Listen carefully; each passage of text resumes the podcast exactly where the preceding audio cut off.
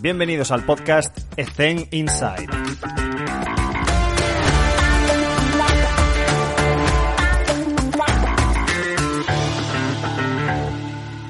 Muy buenas a todos y bienvenidos un día más a Ethen Inside. Hoy está con nosotros Héctor Sanz. Héctor, ¿cómo estás? ¿Cómo te encuentras?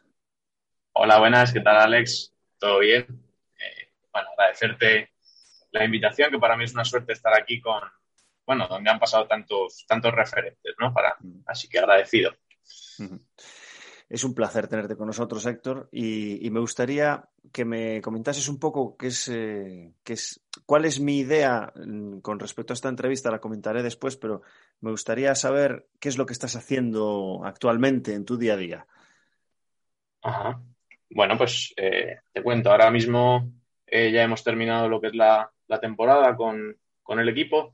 Mm. Entonces, bueno, eh, mi semana se resume por las mañanas. Eh, normalmente intento sacar un ratito. Normalmente lunes y martes me organizo eh, los entrenamientos que tengo durante el resto de la semana. Entrenamientos personales por las tardes o si tengo que cambiar algo del trabajo, clases o, cosas de ese estilo, pues prepararlo. Y, y, sí que por las tardes pues tengo más, más tiempo dedicado, pues eso, a entrenamientos personales, a, trabajo. Y bueno, cuando estaba con el equipo, pues eh, a, entrenar en sí. Vaya. Y bueno, siempre, siempre. Perdón, Alex. Dime, dime, cuenta. Perdón, perdón. Nada, siempre busco sacar un ratito también para entrenar yo y bueno, pues según el día, pues me organizo para que sea o bien por la, por la mañana o, o bien por la tarde. Perfecto. Héctor, una de las razones por las que, por las que me gustó mucho la idea de hacerte una entrevista es porque en ese momento estaba yo comentando con, un compañero de profesión el hecho de que hay mucha gente que hace INEF por hacerlo y que no tiene muy claro lo que, lo que quiere hacer en los, en los años sucesivos. Y, me pareció muy interesante porque vi, esto es literal, vi tu publicación en, Twitter del TFG. Entonces, para, que nuestros, la gente que nos escucha se ponga un poco en contexto, eh, aparte, no me, acuerdo qué es lo que habías puesto escrito, pero era algo así relacionado con eh, que tú querías aprovechar el TFG para de verdad aprender y conseguir aportar valor de alguna forma. Y bueno, este TFG lo, tiene colgado en su, no sé si todavía sigue colgado en Twitter, pero estaba abierto a todo el público. Y, coño, me paré y, me pareció pues una revisión magnífica. Y de hecho aprendí cosas con, el TFG que hiciste. O sea, que me parece primero una, un valor el hecho de eh, no hacer el TFG por hacerlo, sino intentar aportar valor y aprender uno mismo. Creo que esta debe ser la base, una de las bases y principios que debemos tener como preparadores físicos o entrenadores o, como queráis llamarlo, educadores físicos deportivos. Entonces, coméntame un poco dónde nació esta primera idea de quiero aprovechar el tiempo y no hacerlo para terminar INEF. Primero vamos, vamos por eso, para, ayudar a algún alumno que igual no lo tiene tan claro. Sí, pues eh, bueno, al final eh, todo lo que hago, digamos, eh, procuro hacerlo para que me sirva a mí, ¿no? Y, luego, pues si puede ayudar en este caso a alguien, como dices tú, que lo has leído y, te, ha, pues, te ha parecido interesante, ¿no? O te ha aportado lo, más mínimo. Pues mira, mm. eso es, eh, eso es fabuloso, ese es el, otro objetivo, ¿no? Pero yo creo que la idea surge de, pues, eh, bueno, de, barajar una serie de temas que me interesan y, a raíz de ahí, pues eh, elegir este que creo que, es, está un poco ahí en, la brecha, ¿no? En, la moda, en, la polémica, ¿no? Entre sobre todo entre estiramientos, foam roller. Eh, y dije, joder, pues eh, si yo tengo esa duda o me generan esa duda, ¿por qué no voy a investigar? Si el TFG, todo el mundo te dice cuando estás en la, carrera, o al menos a mí me pasaba, ¿no? El TFG es un trámite. Bueno, bien, probablemente sea un trámite, ¿no? Hmm. Pero eh, pese a ser un trámite, está en tus manos que a ti ese TFG o ese trabajo te sirva o no te sirva. Entonces, eh, yo teniendo esa, esa, polémica, ¿no? Dije, joder, pues eh, está en mis manos al final, tengo una oportunidad, pues está en mis manos aprender un poco más y, y salir de dudas, ¿no? O, o decir, bueno, pues ahora ya tengo un conocimiento y ahora ya decido yo mi opinión, ¿no? Decir, mm. pues yo creo que esto es mejor, o esto es peor, o las dos cosas. ¿No? Y, y, eso es. Perfecto. ¿Y por qué el foam roller? Bueno, la, liberación miofascial, perdón, porque también hablas sobre, sobre otros elementos como las pistolas, masajeadoras y, estas cosas. Eso es. Em, bueno, yo creo que al final el foam roller es la herramienta más eh, asequible, ¿no? O, la más... Si no tiene vibración, claro. bueno, efectivamente, ya si te suma vibración se encarece un poco, ¿no? Pero yo creo que al final es una herramienta que es bastante accesible para todo el mundo.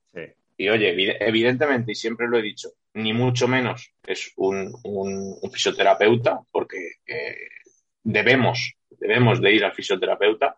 Eh, creo que eso es así y siempre lo digo.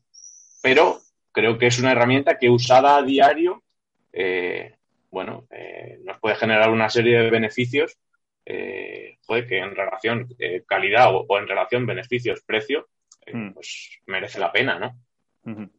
Y a nivel eh, teórico y luego práctico, eh, ¿qué, es, lo que has aprendido tú mismo al hacer esta revisión bibliográfica y, de qué forma has aplicado o no lo que has aprendido? ¿Sabes? Porque hay veces que haces una revisión sistemática, un metaanálisis, pero no se puede aplicar. Entonces, en este caso sí que eh, creo que, bueno, de forma subjetiva yo he percibido que sí que has ah, aprendido alguna cosa eh, con el TFG y algunas conclusiones y me gustaría saber que se transmitieses todo ese conocimiento a, los que nos escuchan para saber qué aplicación práctica has conseguido integrar en, tus, en tu día a día, en tus entrenos. Ajá. Eh, bueno, eh, yo al final, sobre todo con lo que me quedo del, TFG, o, creo que una de las conclusiones a las que llego es eh, que no sea excluyente, es decir, eh, que no por estirar deje de usar el TFG, te hablo de estirar como de movilidad o cualquier otra, otra actividad ¿no? de ese estilo. Eh, que no por estirar o usar crioterapia o lo que sea, deje de usar el, la liberación, ¿vale? Y que no por usar la liberación deje de usar los estiramientos, la movilidad, cualquier estrategia de recuperación, ¿vale? Eh, yo creo que combinar ambas eh, es lo óptimo. Ahora bien, eh, dentro, del, dentro del, TFG sí que busqué el trabajo como activación. Sobre todo lo, enfoqué en ese trabajo como, como activación. Entonces, sí que yo a lo mejor el, foam roller lo tenía más asimilado o más, sí, como, sí, lo vamos a decir asimilado, ¿no? Para usarlo como estrategia de recuperación y no lo usaba como estrategia de activación. Hmm. Y, joder, pues sí que es cierto que una vez que eh, revisas toda la, bibliografía, pues eh, ves que eh, tiene algunos beneficios. No sé si luego tendrá contraindicaciones, porque seguro que también las tiene, pero tenía beneficios. Entonces, pues sí que a raíz de hacerlo, dije, joder, pues es una herramienta interesante para complementar esa activación. Hmm. no solo a lo mejor eh, pues lo típico que hacemos, una movilidad dinámica, unos estiramientos de tensión activa.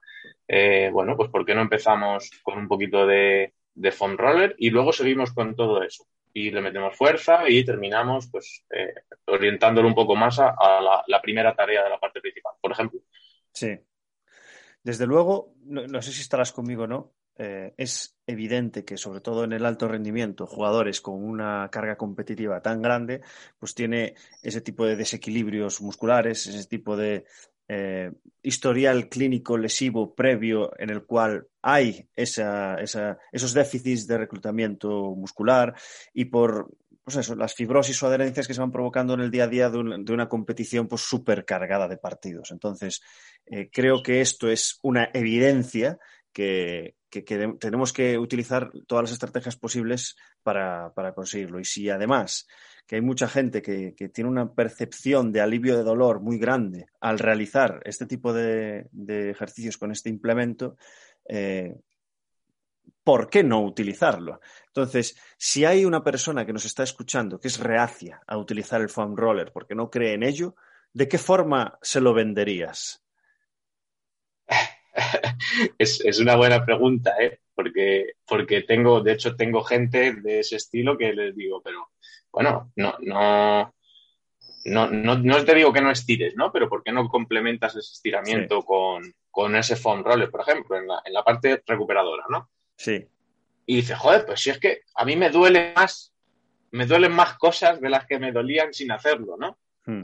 Y bueno, pues entonces eh, es complicado porque, eh, sobre todo cuando es gente veterana, pues es, más complicado, pero yo creo que eh, eh, un poco con, con, lo que el grupo, lo que la gente del, del, resto del grupo haga, del resto del equipo, si, la, si ven que sus compañeras sí se pasan el rodillo, por ejemplo, sí. o sus compañeros, o convenciéndola mediante pues, la comunicación de, de, los beneficios de, joder, que tú has leído, que, que, que, está demostrado, de los beneficios que tiene, eh, o enseñarle diferentes estrategias, pues muchas veces a lo mejor es cierto que es, es, pesado, ¿no? Estar ahí 10, 15, bueno, 10, 15 minutos, 5, 10, los que sean, ahí sí, con el peso sí, del cuerpo sobre tus brazos. Bueno, pues enseñarles a lo mejor trucos de decir, bueno, pues si te pones de esta otra manera, mm. no tienes que estar soportando el peso de tu cuerpo. No sé, eh, tratar de convencerles por ahí, ¿no? Sí. O familiarizarse. Muchas veces, al final, pues a lo mejor voy a usar el foam roller para hacer X ejercicio de movilidad, pues yo no sé, de, de cintura escapular o, o de ese estilo y de esa manera irles familiarizando para que luego, bueno, pues, pues no sean tan reacios a, mm. reacias a, a usarlo, ¿no? ¿Y haces diferencia en el tipo de aplicación de la liberación miofascial cuando, cuando es con foam roller o, con, o, cuando es con pelota? Es decir, ¿cuándo utilizas uno y el otro y, y por qué? Yo utilizo no. los dos, ¿eh? Sí, a mí también me, me, gusta, me gusta usar los dos. Y yo eh, te cuento, yo lo uso eh, de la siguiente manera. Yo eh, normalmente les recomiendo que primero apliquen el foam roller mm. en forma ascendente y descendente, de forma natural, vaya. y una vez que han aplicado el foam roller y existen esos puntos de dolor, mm. porque normalmente salen puntos de dolor, lo que busco es que si son en zonas muy concretas, en lugar de mantener la presión con el foam roller, que cojan una pelota, ya sea eh, con la típica pelota con... Sí, la bola de la bueno, cross, eh, esta o la de los pinchitos. Eso es, eso es, los pinchitos, eso es. O una pelota de tenis, me sirve cualquier tipo de, hmm. de pelota. Y que incidan con esa pelota sobre ese punto de dolor. No sé si, o sea, quiero decirte, al final no es algo eh, que yo haya leído, en, o sea, que no es que tenga mejores beneficios porque lo diga tal artículo o tal otro, sí, sino sí. que yo, bajo mi experiencia personal, he dicho, joder, pues es cierto que si me lo he pasado por la parte alta de la espalda, por ejemplo, eh, hay puntos en los que el foam roller no me hace el mismo efecto, no me genera el mismo beneficio que si aplico en ese punto una pelota durante un rato contra una pared y estoy frotando. Uh -huh. Yo creo que aquí, Entonces, para que la gente eh, que, que, que, que, lleva poco tiempo lo entienda bien, voy a poner, voy a poner mi experiencia, que es, yo, yo llevo en el básquet femenino ya unos años y, y, quizás este es el menor de los problemas en las, en las chicas, porque tiene mucha, mucha amplitud de movimiento, tiene mucha elasticidad y flexibilidad y, y, no es la confianza de sus tejidos pues es suficiente como para que estas adherencias o fibrosis no se den tan a menudo, que se dan. Pero sí. es verdad que también estoy en la otra parte de salud, donde entreno a gente de a pie y ves eh, auténticos dramas. Entonces, yo lo que hago con el foam roller es lo que dices tú y, y por ese orden, aplicarlo de forma global y la pelotita usarlo de forma local. Es lo mismo que la Eso vibración. Es. La vibración local eh, va a incidir mucho más en esa adherencia, en esa fibrosis, en ese punto gatillo, pero si lo haces con vibración global, los efectos son mucho más, pues eso, estructurales, globales. Entonces, si, si hay una, una, no sé, una, una zona que sí que está un poco más sensible, que necesitas tratar, con el foam roller eh, no vas a llegar tan profundo que si lo haces con una pelotita. Parece una obviedad, pero a mí me ha funcionado. O sea, te estoy poniendo el ejemplo de gente que, por ejemplo, camareros, enfermeras, peluqueros, que, tienen unas restricciones brutales por culpa de su vida diaria y vida diaria laboral y que tienen sistematizado meter antes y después dos, cuatro minutos de este tipo de trabajo, de, de, primero de lo global a luego lo local, con la pelotita, en la pared, en el suelo, en un cajón.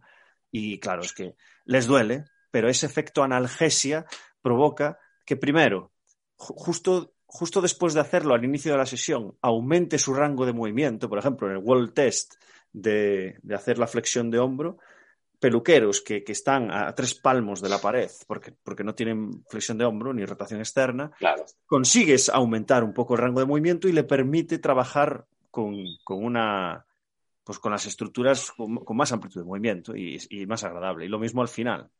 Entonces, eso es. Eso es, eso es la experiencia eh, que me ha dado sobre todo Ezen, porque en rendimiento no he tenido tanto de esto. No sé qué, qué es lo que has podido tener tú en, en, tu equipo y si puedes dar alguna experiencia sobre esto. No, mira, yo ya te digo, en, es, es lo que tú has dicho justo, en equipo es, es más complicado, ¿no? Sobre todo eh, nosotros eh, tenemos un equipo en el que hay gente más veterana, gente más joven, no. y es cierto que gente joven, además que la gran mayoría, pues al final están estudiando INEF, ¿no? O, o CAFID. Entonces, sí. eh, esa gente, pues sí que es, va más abierta y como lo están estudiando y lo maman, digamos, sí, sí, sí que lo, sí que lo aplican sin ningún tipo de problema. Casi no les tienes tú ni que decir que ellos van con su rodillo y, y terminan y, y, lo aplican. Pero gente más veterana, eh, pues lo que hemos hablado antes, ¿no? Sí que tienes que, incidir más en ello. Y, y bueno, eh, al final eh, se me ha ido el santo al cielo, ¿vale? Fíjate, fíjate. Es que me acabas de venir ahora otro tema, el tema de las agujetas, tío. Porque hay gente que se piensa que estirando se le van a ir las agujetas. ¿Tú qué opinas de hacer foam roller para que se te vayan las agujetas también? Bueno, yo eh, te opino de, de, lo que he leído, ¿no? Eh, de, hasta donde he leído, reduce eh, la aparición de ese dolor eh, de origen tardío. Sí. Ahora bien, eh, pues esto es como todo. Si el entrenamiento ha sido un entrenamiento de la carga ha sido alta y ha sido un entrenamiento excéntrico exigente, pues te va a doler. O sea, quiero claro. decir, no te voy a prometer algo que no es, porque al claro. final vas a decir, o sea, estoy usando el foam roller porque este me ha dicho que se me van a quitar las agujetas y estoy que no me puedo menear. Pues claro. a la próxima va a decir, pues lo vas a usar tú, ¿no? Muchas veces Entonces, es, es, esa analgesia del estiramiento la que te provoca ese gustirrinín puntual al realizarlo, pero la destrucción muscular está ahí. O sea, si, está ahí, si tú haces una sobrecarga excéntrica, por mucho que estires, no vas a, no vas a cicatrizar ese tejido en ese momento. ¿no? Es, Necesitas esas 48, 72 horas para, para que ese daño muscular se repare eh, por, por, por, su propia homeostasis. No vas a conseguir. De hecho, es perjudicial en muchos casos si, si, si hay una sobrecarga excéntrica muy grande el hecho de estirar un músculo que está tan fatigado. O sea que cuidadín con eso. Eso es. Eh, eso es. Este. También otra cosa que había apuntado relacionada con, uh -huh. con el TFG es eh, el hecho de o sea, tú, tú, la aplicación práctica la realizaste durante el TFG o, o después. Bien, yo la, la, aplicación práctica la realicé una vez desarrollada o desarrollado todo el marco teórico y toda la revisión. ¿vale? O sea, lo hiciste al mismo Entonces, tiempo, digamos. Más o menos, eso es. Pero vale. justo yo ya había terminado, digamos, esa parte más, más teórica, más de revisión, Hmm. Y ahora yo dije, bueno, eh, no me voy a meter en el fregado, entre comillas. Bueno, ya no puedes, ¿no? Pero sí. no me puedo meter en el, en el fregado de, de, un TFG de investigación, bueno, por hmm. las circunstancias, pero sí que quiero de alguna manera eh, ver eh, si esto que yo he revisado es cierto o no es cierto, hmm. ¿no? Y entonces eh, elaboré un cuestionario y ya te digo, durante las últimas más o menos cuatro semanas sí. que coincidieron pues, con los últimos dos meses aproximadamente. Pasé en todas las sesiones de entrenamiento, no sé si no me recuerdo bien si eran todas, pero bueno, pasé ese cuestionario intentando un poco que se cumplieran siempre las mismas condiciones, en el mismo momento de la sesión, etcétera. Y, y así, así lo hice. Uh -huh. Justo. Dale, dale, Alex, perdona. No, no, continúa, continúa. No, no, no quería. No, eh, te decía que justo eso, al, al terminar eh, lo que es la revisión bibliográfica, dije, bueno, pues ahora vamos, vamos a ver si esto, si esto es cierto, ¿no? O bueno, es, es cierto entre comillas, ¿no? Pero vamos a ver qué, qué saco yo de todo esto. Claro, es que lo quería eh, preguntar porque tengo que recordar que el TFG fue una revisión sistema, eh, bibliográfica de, la autoliberación miofascial, los efectos del, controller. Entonces, claro, no sabía si habías hecho primero la revisión y luego habías hecho el, protocolo de actuación o si lo habías hecho al mismo tiempo. Entonces, eh, si pudieras, a ver si esto, esto es un poco difícil, si pudieras resumir en pocas palabras tu TFG, para una persona, imagínate, que lo ve y dice, Buah, ¿cuántas páginas? Eh, hazme un resumen, hazme un resumen, que la gente lo quiere todo rápido y ya. ¿Cómo, ¿Cómo, resumirías tu TFG? Es decir, ¿qué conclusiones has sacado? Eh, bueno, yo al final eh, las conclusiones son que la liberación miofascial usada antes del entrenamiento, revisé varias capacidades como la fuerza, potencia, velocidad, flexibilidad eh, y eh, sistema circulatorio también, cómo, cómo afectaba. Eh, vi lo que la bibliografía me decía y yo apliqué ese foam roller y, hombre, del sistema circulatorio no, porque no tengo métodos, pero a base de preguntas o de un cuestionario, pues vi si, si lo que la bibliografía me decía, a mí me reportaba ese cuestionario que yo había hecho, me reportaba lo mismo o algo parecido. Hmm. ¿Vale? Entonces, eh, bueno, pues eso, la revisión. Eh, mi propuesta, ¿no? Mi propuesta de aplicación. La aplico en mis jugadoras y una vez que la aplico, tengo los resultados del cuestionario y las conclusiones eran, realmente eran parecidas. Realmente era que, que, a lo mejor al principio, como las jugadoras, las propias jugadoras no estaban familiarizadas con esa propuesta, no me reportaban lo que yo había leído, pero pasadas eh, cuatro o cinco sesiones, sí que, eh, sí que al final tenía cierta semejanza, cierta semejanza. A grosso modo, ya te digo que esto no tiene evidencia ninguna, ¿no? Porque al final lo que yo hago es un, es un cuestionario, ¿no? Pero bueno, oye. Eh, no, pero la, el tema, eh, el método empírico a mí me, vale. ¿eh? O sea, la, ciencia está, ya, lo he dicho muchas veces, pero a mí lo práctico también me interesa, saber qué es lo que ha funcionado en tu contexto, que igual no funciona en otro, pero me gusta saber qué es lo que ha funcionado. ¿Y, qué tipo de, de, actuación era? Es decir, decías que era siempre antes de los entrenamientos, pero ¿con qué frecuencia se hacía? ¿Con cuánto tiempo? ¿Qué tipo de ejercicios? Más o menos, para que se haga una idea que nos escuchan. Sí, pues eh, mirales, eran. Eh, creo que eran tres, cuatro ejercicios, no recuerdo ahora con exactitud, pero más o menos tres, cuatro ejercicios, ¿vale?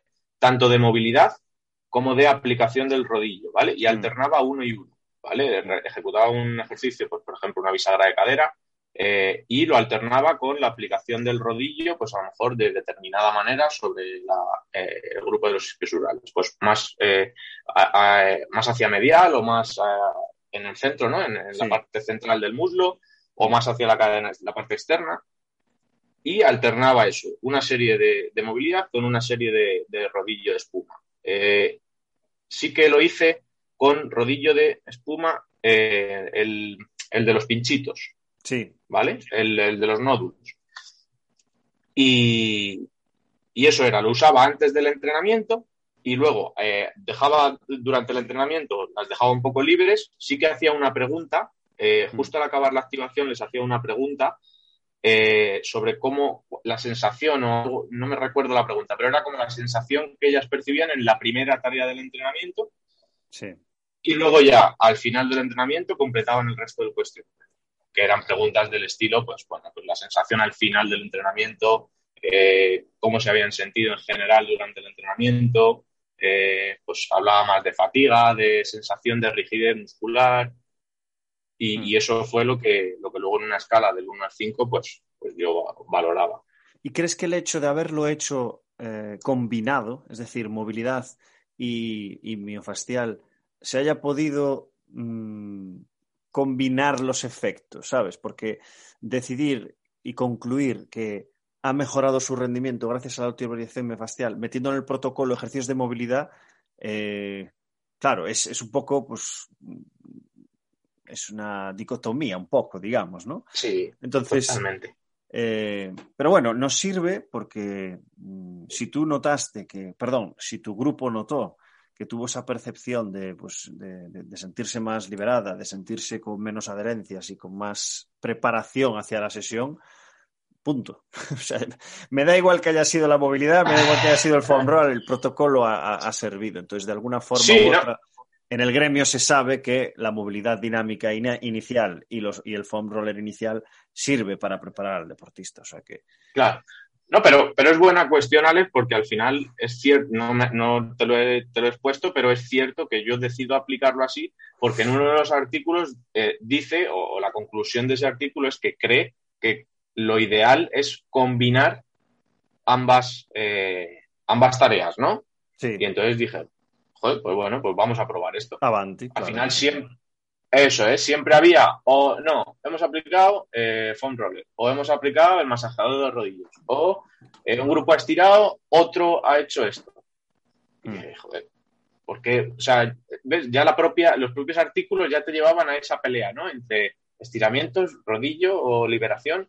Y dije, joder, pero ¿y por qué tiene que ser excluyente? ¿Por qué no hacer las dos cosas, no? De hecho, eh, me, acuerdo, me, acuerdo, de Gerard Moras, que, lo decía hasta la saciedad, que la amplitud de movimiento es una capacidad que facilita la fuerza. Facilita. Eso es. Eso es. Por eso es muy interesante meterlo. Que hay mucha gente que no lo hace, ¿eh? quizás porque no conoce la relevancia de, este tipo y porque, porque no, no, se ve, digamos, ¿no? Pero si haces una revisión, pues verás que, tiene todos estos tipos de, beneficios. Em, saliéndonos un poco ya de, este TFG, eh, me gustaría saber tu opinión porque en el podcast ha aparecido de todo ya. Final de la sesión. Han dicho de todo ya. Final de la sesión. ¿Estiras o no estiras? Eh, yo soy de dejarlo libre, Alex. Así te lo digo, ¿vale? O sea, yo al principio de, la temporada doy una serie de pautas. Eh, pues, oye, recomiendo usar el rodillo. Quien prefiera estirar porque el rodillo no le gusta que estire. Y no tenemos más medios, ¿no? Pero soy de dejarlo libre. Ahora, yo eh, personalmente recomiendo o, hago una, una inclino la balanza hacia que apliquen la, liberación, porque son los, los únicos cinco minutos, diez minutos que sé que van a dedicar, o me imagino que van a dedicar a la recuperación, un poco también por, eh, por lógica, ¿no? Porque tienen su vida aparte de, del fútbol, no, no viven de ello, ¿no? Eh, entonces, eh, bueno, pues esos 5 o 10 minutos que sean lo más provechosos posible, ¿no? Sí, sí, sí. Yo, si sirve mi opinión después de escuchar a mucha gente de, diferentes, que están entrenando a diferentes niveles, lo que tengo concebido en mi cabeza al final de la sesión es lo siguiente. Primero, intentar que cuando acabe la sesión sea cuando acaba la hora que tengo disponible de sesión. Es decir, que si tú terminas a las cinco y media, el entrenamiento técnico-táctico acabe a 20 o hay 25 y que no que acabe y media y después se pongan a hacer lo que tengan que hacer, porque ahí ya estás mandando un mensaje subliminal de esto ya no es importante. Eso lo primero si se puede, que yo he estado muchos años sin poder hacerlo, pero si se puede, creo que eso sería lo, ideal. Después, lo dijiste tú, poner varias herramientas en la mesa y explicarlo y educar a los deportistas de, eh, a nivel de recuperación tenemos que hacer alguna estrategia. No os voy a obligar a ninguna, pero tenéis que elegir A, B, C o D. Y, y también aprovecharía esa parte. O sea, yo, por ejemplo, sí que diferenciaría entre hombres y mujeres a las mujeres no les obligaría, mm, eh, o sea, me daría igual, un poco igual qué es lo que hiciesen, sabiendo que hay que individualizar y, depende de, cómo sea cada uno. Pues, por ejemplo, a Sonia Basic le voy a obligar a hacer foam roller, porque sí. Pero, pero creo que en los hombres sí que deberíamos ser un poco más estrictos porque tienden más a la, a la hipertensión, en cuanto a, a la hipertonía, perdón sobre todo eh, en, esa musculatura eh, facilitadora de, pues eso, optimizadora de su rendimiento. Creo que las chicas aquí, por, lo que comentaba antes, tienden más a la confianza, a la elasticidad, a la flexibilidad y a tener amplitud de movimiento mayor. Quizás hasta metería trabajo de fuerza al final de la sesión, algo excéntrico, alguna micropíldora, porque por calendario es, es difícil meter eso y, intentar que esa y ya acabo, esa fase final de la sesión sea para construir. Lo mismo que tenemos presente casi todos los preparadores físicos al inicio de la sesión, que no es un calentamiento, es una activación que sirve para seguir construyendo al atleta, que la parte final de la sesión sea igual, que sea para construir. Y si tengo que meter una sobrecarga excéntrica en esa sesión porque, porque estoy en el menos cuatro, pues igual, igual la tengo que meter. Y eso me sirve también para mejorar la amplitud de movimiento, que esto ya se sabe que, eh, la sobrecarga excéntrica tiene estos beneficios. Entonces, es eh, el paradigma que me he formado después de entrevistar a mucha gente que me dice esto sí, esto no, y hay gente que elige A y otros eligen B. Creo que es lo que es el cómputo general de lo que me he ido formando en mi cabeza entrevistando a la gente. No sé qué opinas. Sí, estoy completamente de acuerdo y me parece súper interesante lo que dices además. Y, y el, el, resumen es lo que yo opino porque, bueno, es lo que se ve, es lo que dice en el TFG, ¿no? Es, joder, es, tenemos mil, bueno, no mil, ¿no? Pero tenemos muchas estrategias de recuperación. Sí. Cada uno tendremos acceso a por los clubes o por, a las que podamos, ¿no? Pero dentro de las que tenemos, pues vamos a usar eh, con lógica, ¿no? Porque al final se trata de usar la lógica.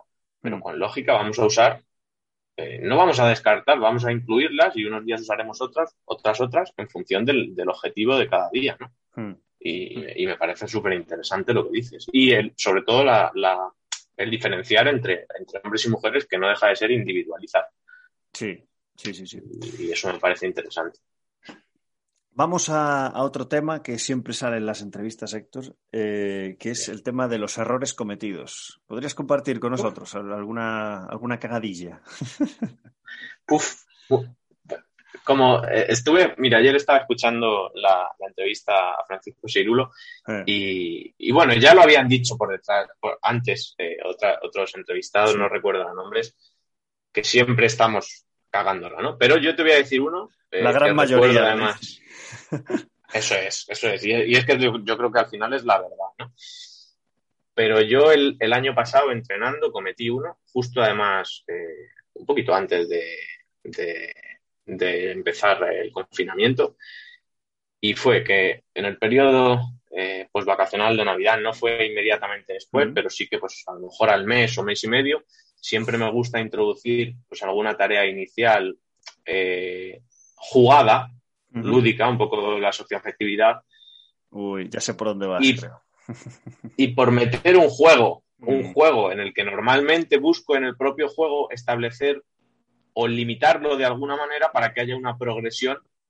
Bueno, pues jugando en ese juego, entrenábamos en una pista exterior 30 minutos para luego entrar en, en la pista interior sí. y en ese juego se me rompió un gemelo. Y entonces, sí. pues, eh, pues un, pues te imaginas, ¿no? Eh, mi frustración de decir, ¿pero por qué? O sea, ¿en qué lo momento? Sé porque lo he vivido. Lo sé porque lo he vivido. Claro. Y, y te quedas con una cara de decir, pero la que, o sea, la que he liado, porque esto, eh, o sea, olvídate, esto es culpa tuya, como decía ayer Francisco, o sea, como decía Francisco, eh, sí. la, les, la, lesión de alguna manera es responsabilidad nuestra, pero es que esta, o sea, es que me la he ganado a pulso, ¿sabes? Sí.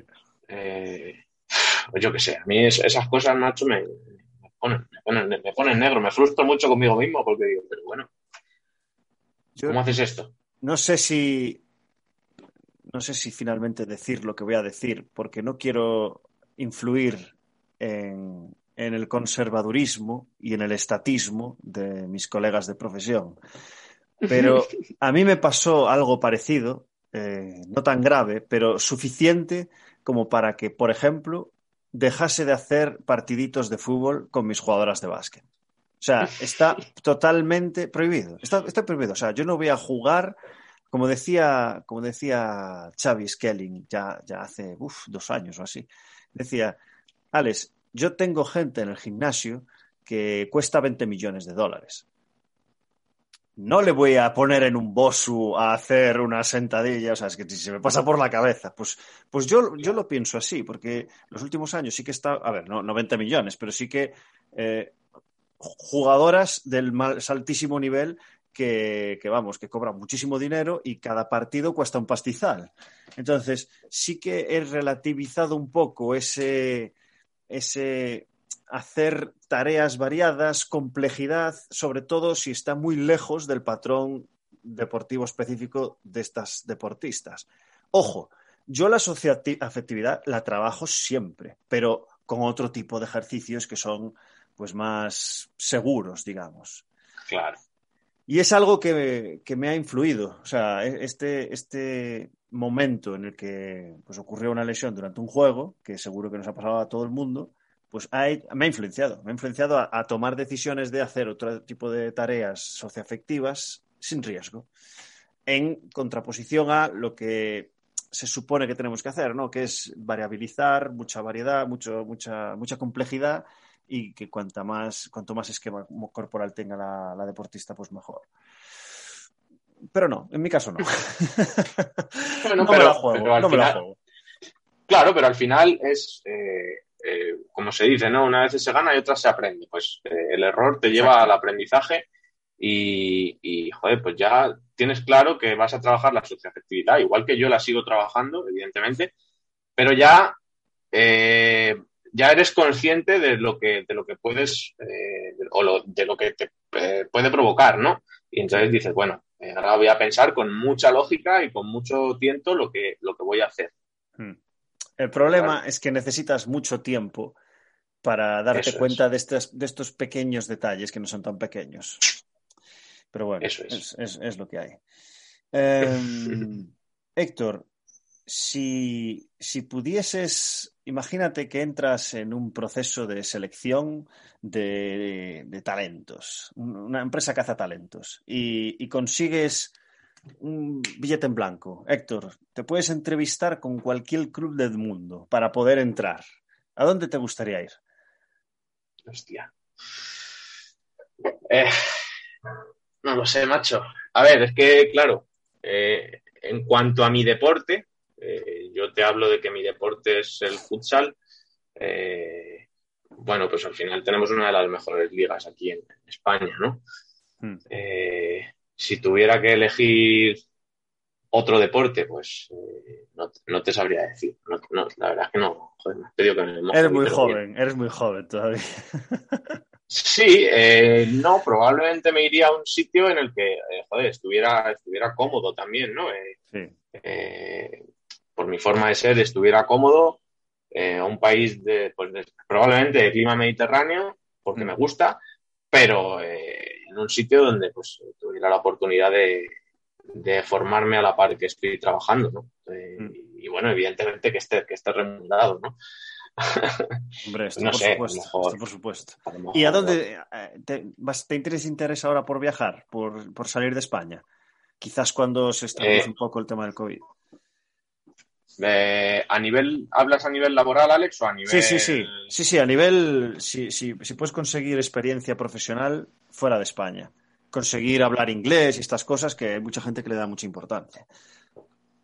Eh, a ver, no es... A, corto plazo no es algo que tenga en mente, no te voy a engañar. Eh, por, las, por la situación, ¿no? Por el contexto. Pero sí que, sí que al final es, es un reto, ¿no? Es salir de la zona de confort y sí que me gustaría, pues a lo mejor ir a Inglaterra, para el inglés o a Alemania o, Italia, que es al final eh, pues una zona de, mediterránea, ¿no?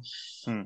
Pero sí, ¿no? Sí, eh, al final es eh, salir de tu zona de confort, ¿no? Y creo que, yo lo he hecho poco, debo de reconocer que lo he hecho poco y que, es una tarea pendiente. Hmm. Muchas, muchas personas que, que pasan la barrera de los 30 suelen comentar en el podcast que los que no viajaron se arrepienten de no haberlo hecho porque cada año que pasa es más difícil marcharte, sobre todo si, empiezas a tener ya eh, tema familiar y todo esto con, tu pareja, cada vez es más difícil. Así, que si alguien está entre Pinto y Valdemoro decidirse si se va o no, es, es evidente que el COVID es un problema, pero lo que nos dicen es que cuanto antes mejor. Yo no soy ejemplo porque me fui muy pronto, pero cuanto antes mejor, porque es más fácil. Es así. Sí. Y es una experiencia que, joder, yo al final tengo amigos que han ido de Erasmus y, o que están continuamente, que no tienen ese, problema de viajar y, joder, qué envidia me dais de, esa, esa libertad, o esa, no, es libertad, ¿no? Ese, ese, dar un paso al frente y decir que me voy. Hmm. Y se van. A mí eso me cuesta, me cuesta trabajo es salir de la zona de confort y, buscarte las habichuelas, tío. Y eso hace que, Eso es. que desarrolles más tus principios, tus valores y tus habilidades. Esto es así. Parece una chorrada, pero es así. Me lo dicen todos. Sí, sí. No lo digo solo por Tal cual. experiencia propia, sino porque irte, por ejemplo, a, voy a exagerarlo, irte a China solo, irte a Japón, te estoy poniendo casos reales de, de compañeros del máster que, que se, que, se, que se marcharon, eh, hace que, que- que te lances a la aventura y que, que si sale bien o sale mal va a depender única y exclusivamente de ti. O sea que Tal es cual. una forma de, de seguir creciendo. Vale. Sí, sí, sí, tal cual. Me gustaría hacerte eh, dos preguntas más antes de hacer las dos últimas finales. Y una de ellas no la he hecho, creo que nunca. a, ver si puedes, a ver si puedes recordar, Héctor, eh, algo que te haya pedido un deportista que sea muy raro. En plan, pero, ¿qué, qué- qué me, estás, qué me estás contando? ¿Sabes? O, o al- o alguna anécdota que te hayan dicho, pero tú. Por ejemplo, después- mientras piensas, por ejemplo. Venga, ponme un ejemplo, eso es. Además es recurrente, porque conforme vamos pasando la pretemporada, pues yo les voy educando, les voy diciendo, pues eh, esto son las la evidencia de que nos dice que para tú poder aguantar todo el calendario competitivo, pues hay que reforzar estos aspectos. Y para tener un gran rendimiento, pues hay que trabajar A, B y C. Y luego hay diferentes formas de hacerlo. Y porque cada uno es de su padre y de su madre, hay gente africana, hay gente pues eso, de, otras nacionalidades que tienen una forma de trabajar diferente. Entonces, pues tienes que negociar qué porcentaje individualizas en función al método de entrenamiento, porque hay gente que, por ejemplo, le encantan las máquinas y yo intento luchar contra eso. Y, bueno, hay que, hay que negociarlo. Pero curiosamente, a mí me ha pasado que conforme van pasando los meses y te vas acercando al verano, las jugadoras te empiezan a pedir otro tipo de cosas relacionadas con, ah, pues ponme el culo bonito, o, bueno, no me lo dicen así directamente, ¿eh? pero pongamos el típico operación bikini. Entonces, claro, yo me encuentro en el pleno apogeo competitivo de la temporada y me vienen a comentar que si están haciendo mucho hombro, que se les ven los hombros muy grandes, que si ponme la tabletita para la playita, no sé qué. Y claro, tienes que lidiar con estas cosas que son antagónicas con el, con el rendimiento. ¿Sabes? Correcto. Hay que luchar. Eh, bueno, hay que luchar. A mí, de, de ese estilo, eh, creo que no, no recuerdo ahora mismo que me haya pasado algo, algo parecido. Sí que, pues, yo qué sé, pues así como anécdota eh, muy, muy suave, ¿no? O, bueno, muy suave.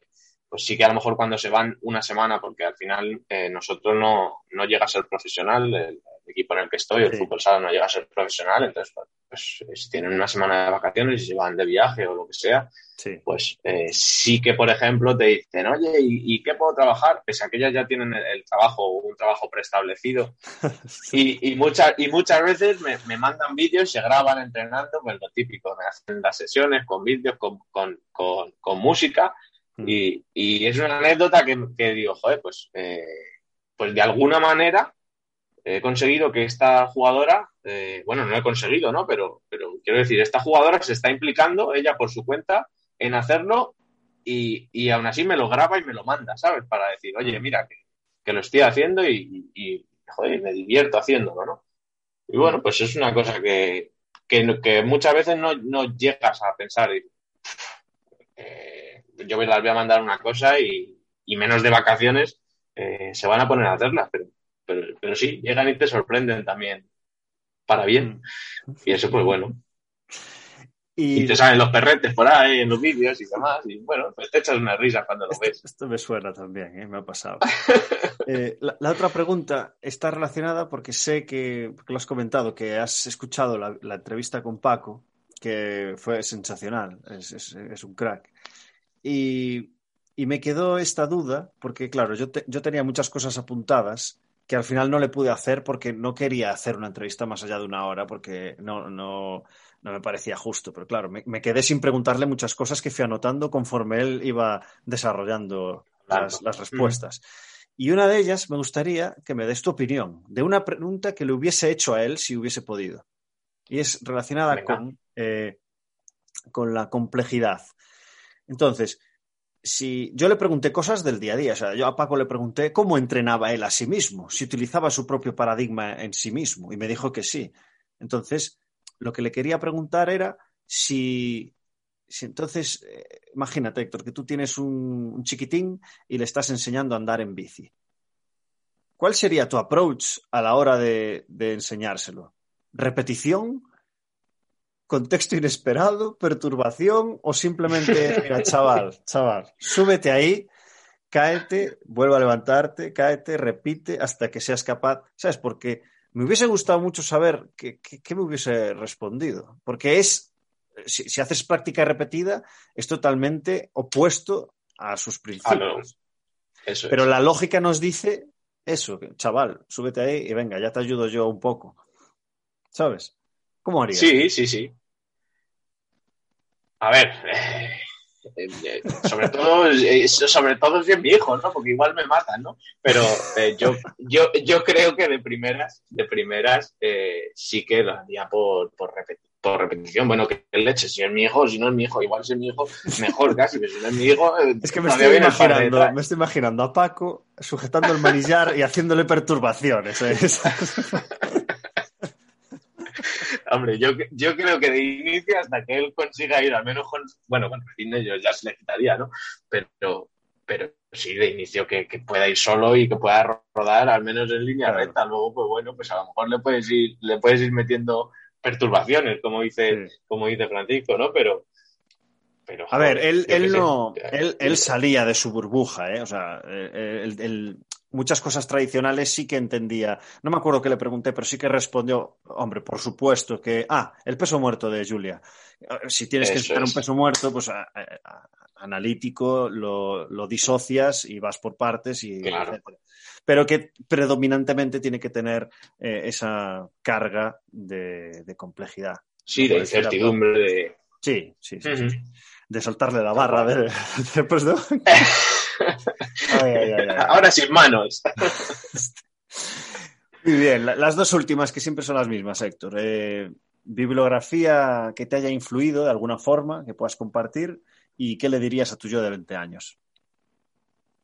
Venga, pues vamos con la primera, ¿vale? Yo eh, un, creo, no sé si, si, ha salido o no, eh, pero un libro que además eh, lo empecé a leer después del TFG, creo que me hubiera, me hubiera venido muy bien, muy bien. Es el de las vías anatómicas de Myers, que me lo estoy leyendo ahora. Sí. Eh, no sé si, le, bueno, pues... Eh, Salió seguro, pero no Le descubrí... De...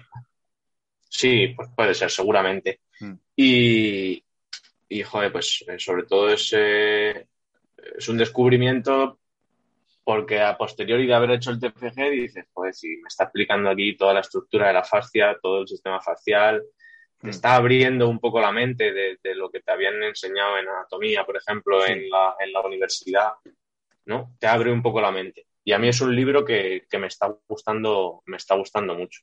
Eh, ese, como aparte de, de, otros muchos que han dicho, eh, el de Francisco, eh, pues para mí es, es, top, sin haber hecho el, el máster, que tengo ganas, pero el propio libro en sí es un máster. O sea, yo, sí, yo sí, me lo estoy leyendo aún, yo llevo mucho tiempo con él, pero porque me gusta leerme los libros eh, despacio y leerme el libro diciendo, bueno, ¿qué me está diciendo aquí? Porque sí. el libro en sí es complejo.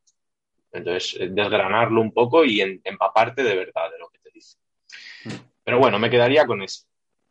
Y en cuanto a mi yo de 20 años, eh, Alex, tengo poca experiencia, porque al final yo eh, tengo 27 años y, y, tengo muy poquita experiencia en esto.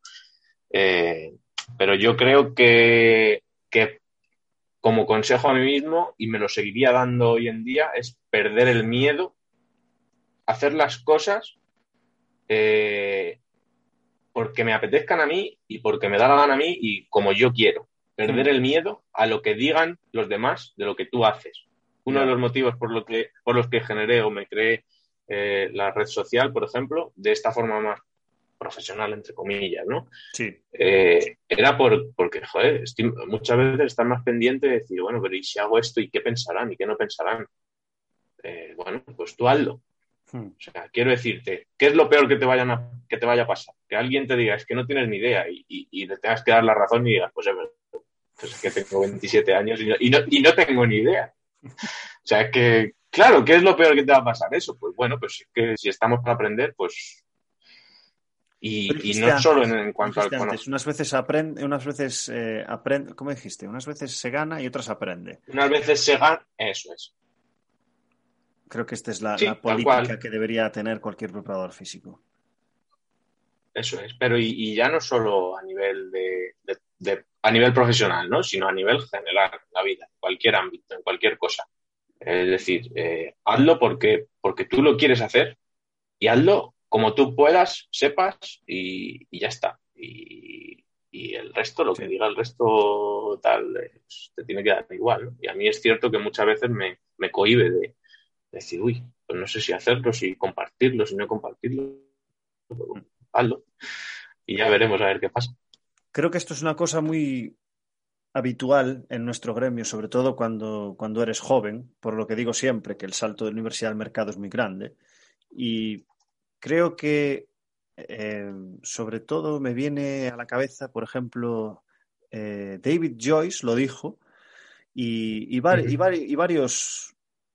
y varios expertos también lo comentaron. El hecho de que al principio, por querer ser una persona confiable, vas de autoritario, sin quererlo, porque tú tienes un liderazgo que ofrecer a, tus, a tus deportistas, entonces te tienes que poner en un punto un poco superior a nivel jerárquico sobre ellos para que ellos vean a un líder en el vestuario en su parcela. Pero que eso inicialmente es un arma de doble filo porque puede provocar lo que acabas de decir, que, pueda ser un poco autoritario. Entonces, pulir esos principios, pero desde luego no, no, tener miedo. O sea, yo lo estoy llevando al otro punto hay, mucha gente que por miedo intenta individualizar todo y, ¿qué tal vas? ¿Y qué tal vas? Y no sé qué. No, pues hay mucha gente Eso las cosas se hacen así, para demostrar confianza también, pero es muy fino ese hilo de ser profesional, ser confiable, pero ser autoritario. Entonces, cuidado. Eso es. Es difícil. Eso es. Eso es. Hay que jugar ahí y hay que. Pues hay que, hay que al final ser flexible y sabiendo que, tú tienes que, ser un referente en lo que, lo que tú dominas, entre comillas, dominas, ¿no? Sí. Pero también tener esa mente abierta a decir, oye, pues lo que me digan o, saber que, que, estamos para aprender y que no sabemos todo, no tenemos una verdad absoluta. Exacto. Es un término medio y, y, que no lo expliqué. David Joyce lo dijo al final de su entrevista, literal. Dijo, uno de mis errores, Alex, fue ese, empezar eh, intentando demostrar mucho liderazgo y demostrar que la gente podía confiar en mí porque tenía las cosas muy claras, pero me di cuenta de que estaba cometiendo el error de que estaba siendo muy autoritario con la gente y no estaba permitiendo prácticamente nada. Pues ahora que lo veo, hubiese hecho lo mismo, pero eh, al 80 o 70% y que el resto fuese más pues, adaptable, de, preguntar, de individualizar, de recompensar, ¿sabes? Claro. Eso es. Término medio. Muy bien. Pues Héctor, nada más. Eh, muchas gracias por, tu tiempo y, por tu altruismo mm, y tus ganas de aprender, porque eh, revisando tu TFG, o sea, a mí yo he descubierto cosas leyéndote de esa revisión que hiciste, o sea que aportando valor ahí a saco y creo que esta mentalidad te va a llevar a buen puerto seguro, así que te deseo lo mejor en lo profesional, pero sobre todo en lo personal. Así que muchas gracias y, y nos vemos por aquí. Vale. Alex, gracias a ti y gracias a todos los que, los que te escuchan y los que te escuchamos por tu trabajo que, que sin duda es fantástico. Muchas gracias, Héctor. Un saludo.